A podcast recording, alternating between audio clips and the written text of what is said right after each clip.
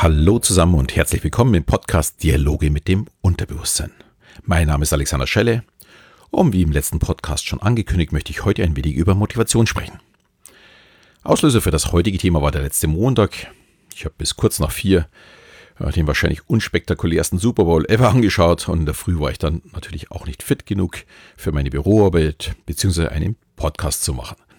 Also irgendwie war ich einfach super down und es ging nicht so richtig äh, weiter. Aber was heißt oder bedeutet eigentlich Motivation? Damit meint man die Beweggründe oder auch äußeren Einflüsse, die ihn beeinflussen, etwas Bestimmtes zu tun. Viele sind zum Beispiel im Januar unheimlich motiviert, ins Fitnessstudio zu gehen. Im Februar sind scheinbar die Beweggründe schon nicht mehr ganz so hoch und ab März flachen sie dann schon ja, meistens ganz vollständig ab. Und Motivation ist nun mal ganz entscheidend, um ein Ergebnis zu erzielen, etwas zu schaffen.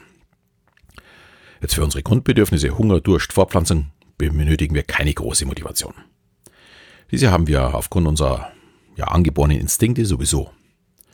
Aber um darauf verzichten, würden wir eine ganz starke äh, Motivation benötigen. Wir befriedigen damit nicht ja, unsere ureigenen Bedürfnisse, sondern verzichten darauf. Daher muss die Motivation im ja, umgekehrten Fall sehr hoch sein. An dem Beispiel kann man das vielleicht auch ganz gut verstehen, woher wir die Motivation ziehen können.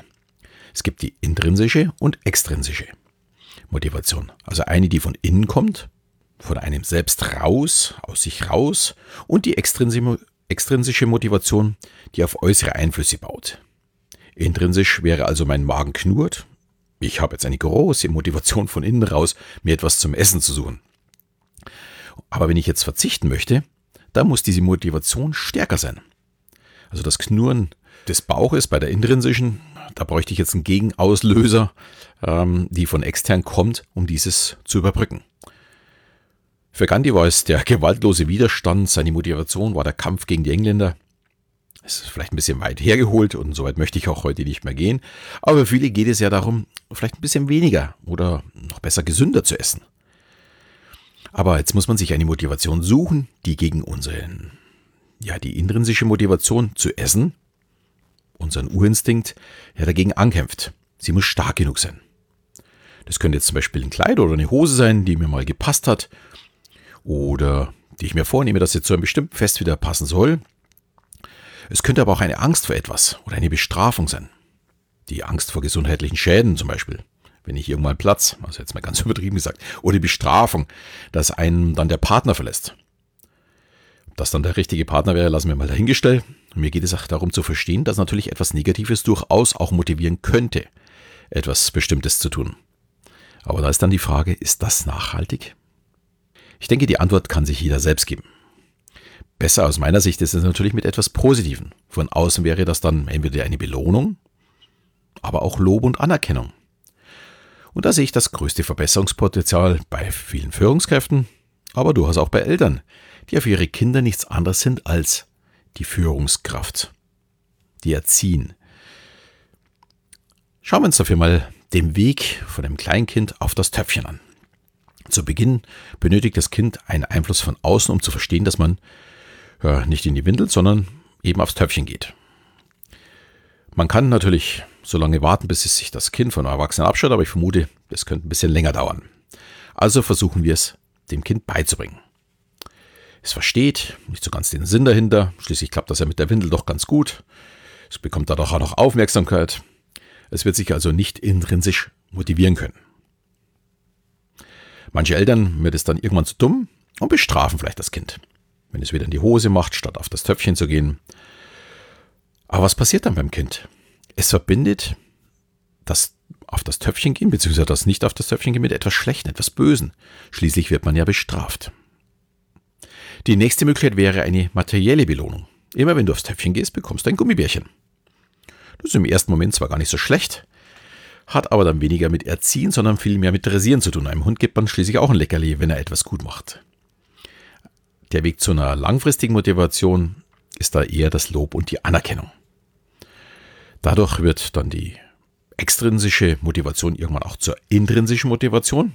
Wenn ich dafür Lob bekomme, muss es doch Sinn für mich machen. Und wenn es für mich Sinn macht, dann möchte ich es immer wieder so machen. Sprich, ich bekomme von außen den Anschub und verstehe es selbst. Und wenn ich es selbst verstehe, dann werde ich es auch machen.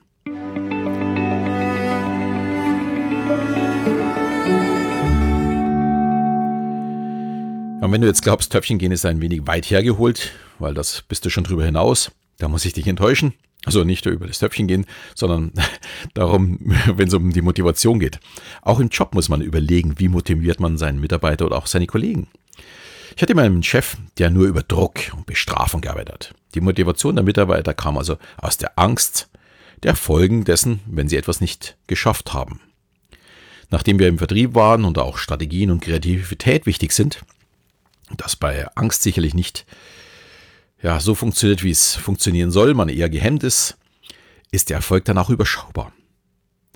Erfreulicherweise gab es gute Führungskräfte auf den Ebenen dazwischen, also darunter unter dem höheren Chef, die nicht alle den Druck einfach so weitergegeben haben, sondern mit Lob, Anerkennung, ja und auch Herausforderungen gearbeitet haben. Und dann ja, werden die Leute auch kreativer, die Leute ja, möchten ja auch diesem Chef dann was Gutes tun und dann funktioniert es wieder. Betrachten wir mal auch die Grundlagen der Motivation. Die Grundlage ist erstmal, ich muss die nötige Kompetenz besitzen, um die Aufgabe zu können. Und gleichzeitig darf ich aber auch nicht unterfordert sein. Zum Beispiel der kleine Windelscheißer wäre der Versuch mit dem Töpfchen mit sechs Monaten vermutlich ein wenig früh. Da hat das Baby noch nicht die Qualifikation, um aufs Töpfchen zu gehen. Der Misserfolg und damit die Demotivation wäre vorprogrammiert. Und das gilt auch, wenn ich von einem Arzt verlangen würde, er soll ein ja, LAN-Netzwerk aufbauen. Wenn er da kein ja, pri privat aufgebautes Hintergr Hintergrundwissen hat, wird er überfordert sein und noch gar keine Lust haben, das zu machen. Und das Gegenteil ist genauso schlimm. Also die Unterforderung.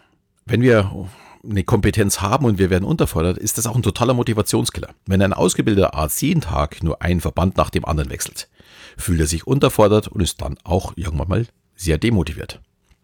Außer er hat noch irgendwo ein Ziel vor Augen, sagt, wenn du das zehn Tage hintereinander schaffst, dann bekommst du einen Chefarztposten oder was auch immer.